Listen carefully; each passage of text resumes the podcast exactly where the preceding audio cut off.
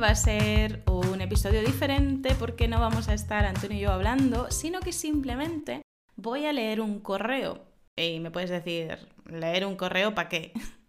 a ver, de vez en cuando a los suscriptores que estáis en mi lista de correo, en la lista de correo de RQL, que es gratuita, a todos los que estáis suscritos, de vez en cuando os envío un correo contando una anécdota, una historia. Y en esta anécdota escribo varias expresiones de español coloquial, algunas estructuras un poquito más complejas y las señalo en negrita.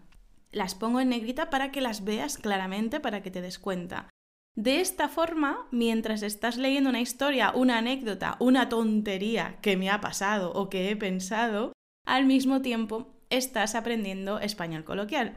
Y además, esto es completamente gratuito, claro, pero la explicación de todas estas expresiones coloquiales y estructuras están dentro de la academia. Es decir, yo os envío un correo, si estáis suscritos, te envío un correo y si perteneces a la academia, puedes ir a la sección de la academia donde están explicadas todas estas expresiones. Así que hoy por variar un poquito, pues voy a leer el último correo que envié, que fue la semana pasada, creo que el viernes. Vamos allá. El título del correo es Casi me mato en el gimnasio. Casi me mato en el gimnasio. Bueno, eh, comienzo a leerlo. ¿Cuántas veces hemos visto en las pelis o leyendo algún libro que a algún personaje le pasa toda su vida por delante cuando cree que la va a palmar? Dicho todo desde la más absoluta coña, por supuesto, nada de situaciones serias. Lógicamente, lo de que casi me mato es puro drama. Pero ojo con el susto que me pegué. Lo curioso es que en una situación así, en la que uno o una se puede hacer bastante daño, piensa más en el ridículo que está haciendo que en el peligro en sí. XD. ¿Y cómo se puede matar una en el gimnasio? Uy, si has ido a este tipo de matadero, sabrás que hay tantas posibilidades como máquinas, o más. De hecho, no sé si te ha pasado alguna vez que cuando estás corriendo en la cinta, has pensado el mucho peligro que corres de que pises donde no debes y salgas volando. Yo me lo imagino con más frecuencia de la que me gustaría. Pero aún no he visto a nadie irse a la mierda desde una cinta de correr. ¿Y tú? ¿Has sido uno de los privilegiados o de las víctimas? Pero no, esa no fue la forma en la que casi me mato. Si estás en el grupo de Telegram de la academia, sabrás que hasta esta semana hemos estado con COVID Antonio y yo. Vamos, que he estado sin ir al gimnasio más tiempo, abro comillas, del que me gustaría, cierro comillas. Y ayer volví a ir y se ve que olvidé cuánto peso puedo levantar. ¿Has visto a alguien alguna vez hacer el ridículo levantando pesas? Yo me he visto a mí misma. Yo que me creía más fuerte que el vinagre, llegué pisando fuerte y me cogí 80 kilos, 80 kilos ni de coña, pero vete tú a saber lo que me cogería, de pesas y las coloqué felizmente en un instrumento de tortura llamado barra. Las pesas bien sujetas a cada extremo de la barra y yo más feliz que una perdiz tumbada en el banco. Bueno, mi cara cuando levanté la mierda a la barra tuvo que ser un poema. Digo, hostia, que esto pesa más de lo que recordaba.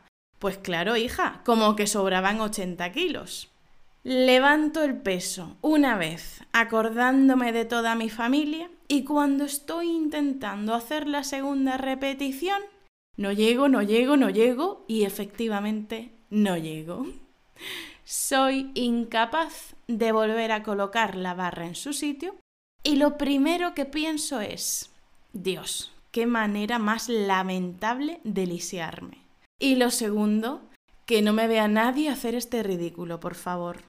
Mientras una vocecilla en mi cabeza se plantea pedir socorro otra vocecilla le responde que ni harta de vino.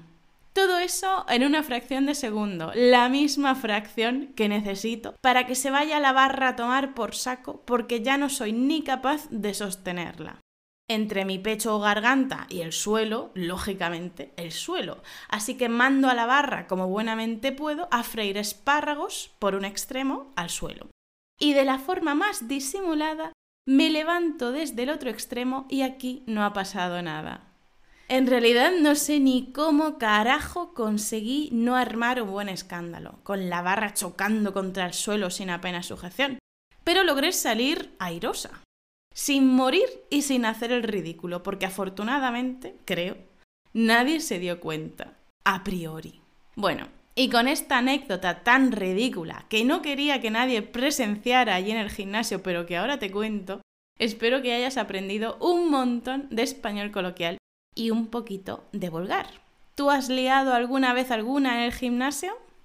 vas a tener todo este vocabulario bien explicadito y con ejercicios para practicarlo en la academia. Y si estás dentro, espero escuchar cómo lo usas la semana que viene en las clases de conversación. Un abrazo.